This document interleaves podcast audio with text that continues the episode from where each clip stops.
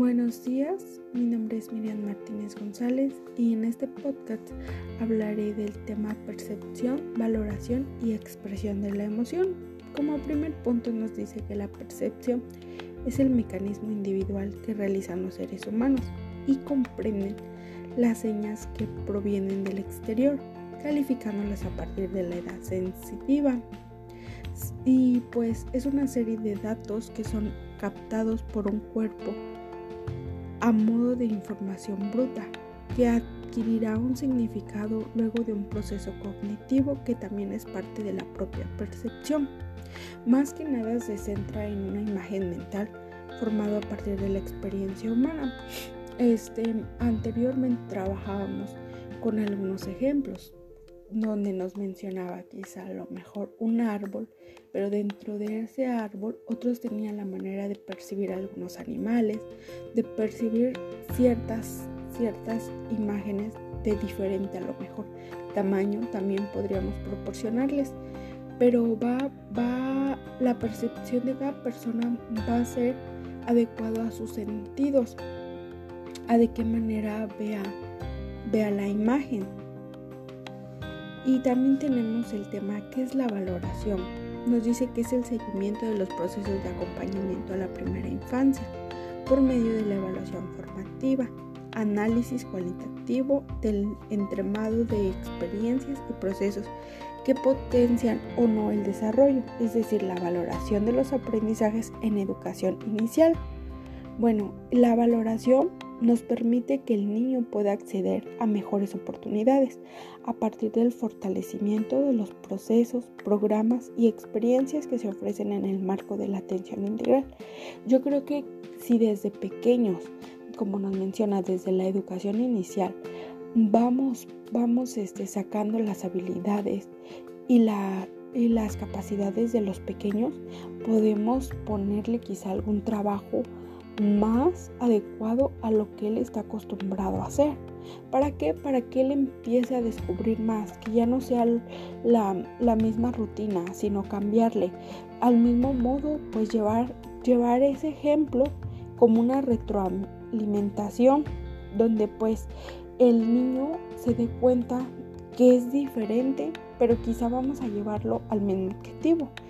O por decir las letras, las, se las vamos a manejar ya no se las vamos a manejar así, simplemente A, B, C, D.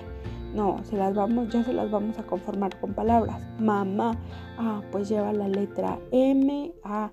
Ya son sílabas y ya de esa manera se va a llevar a cabo una valoración y pues no va a ser tan, tan, tan, este, tan aburrido para ellos, sino al contrario, va a ser algo nuevo y que le ayude a, a activar sus habilidades. También nos menciona que es una expresión de la emoción. Los niños cuando son pequeños muchas veces no pueden expresar sus sentimientos, sus emociones, miedos y frustraciones como un adulto. Pero sí lo hacen por medio de palabras, quizás si son pequeños por balbuceos, por el llanto, el dolor del estómago, los golpes, las mordidas, de también todo esto pues va a depender de la edad del niño. El contacto físico de los padres hacia los hijos es muy importante. ¿Por qué?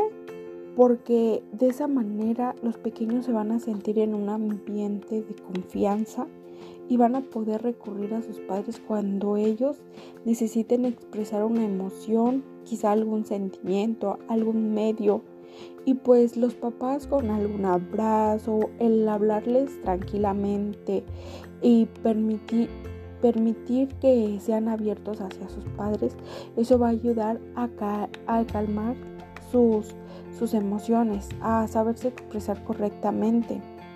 Ahora sí que pues va a tener el padre empatía con sus hijos y los hijos quizá empatía con los padres.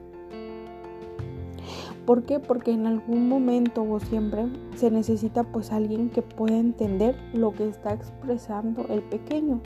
Siempre en una familia va a haber alguien que, que pueda, pueda este, estar presente en los logros, en, en la manera de expresarse emocionalmente de los niños hacia los adultos, porque no todos los niños se van a expresar o van a hablar del mismo, del mismo modo, ¿verdad? Se van a expresar de diferente manera.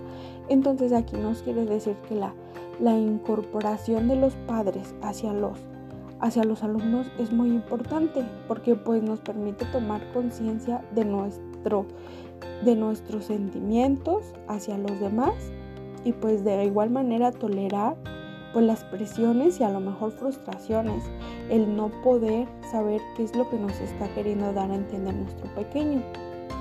También nos, nos ayuda pues a trabajar en equipo y adoptar una actitud empática y social.